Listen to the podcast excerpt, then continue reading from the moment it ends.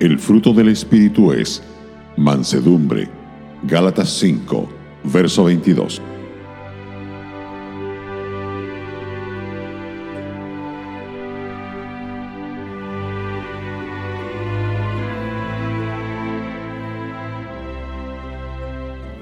Un hermano norteamericano decía que cuando se pensaba en la mansedumbre, quizás le venía a la mente un personaje de una tira cómica llamado Caspar, que era la encarnación de la timidez y la debilidad.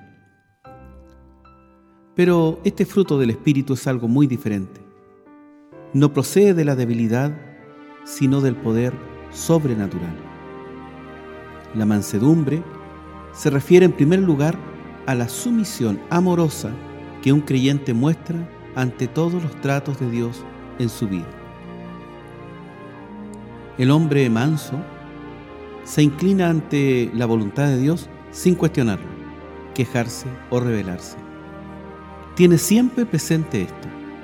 Dios es demasiado sabio para errar y demasiado amoroso para ser cruel sabe bien que la casualidad no existe y cree que el Señor hace que todas las cosas le ayuden a bien.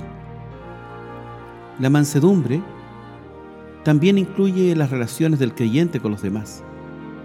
El manso es modesto, no es autoritario ni presumido, es humilde y no altanero. El hombre manso es aquel que vive con el corazón quebrantado cuando se equivoca en algo que dice o hace, vence al orgullo diciendo, lo siento, por favor, perdóneme.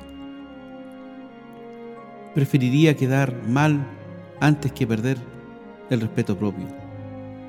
Cuando sufre por hacer lo que es justo, lo soporta con paciencia sin pensar en resistirse.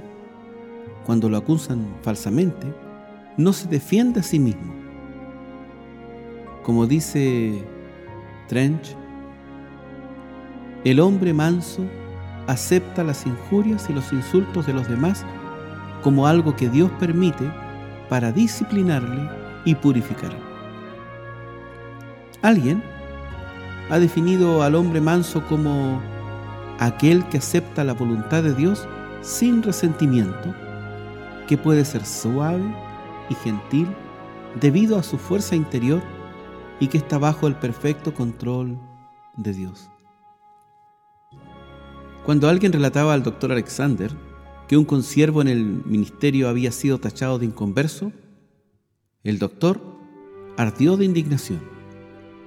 Más cuando el otro añadió que el crítico decía que también él mismo, doctor en este caso, no era un creyente verdadero. Entonces el doctor le dijo, por favor salga de mi oficina y déjeme solo para que pueda examinar mi corazón ante el Señor.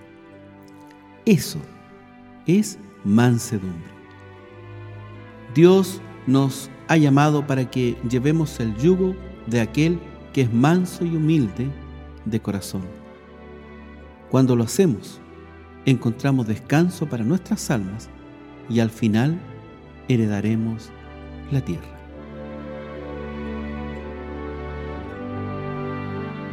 Radio Gracia y Paz, acompañándote cada día.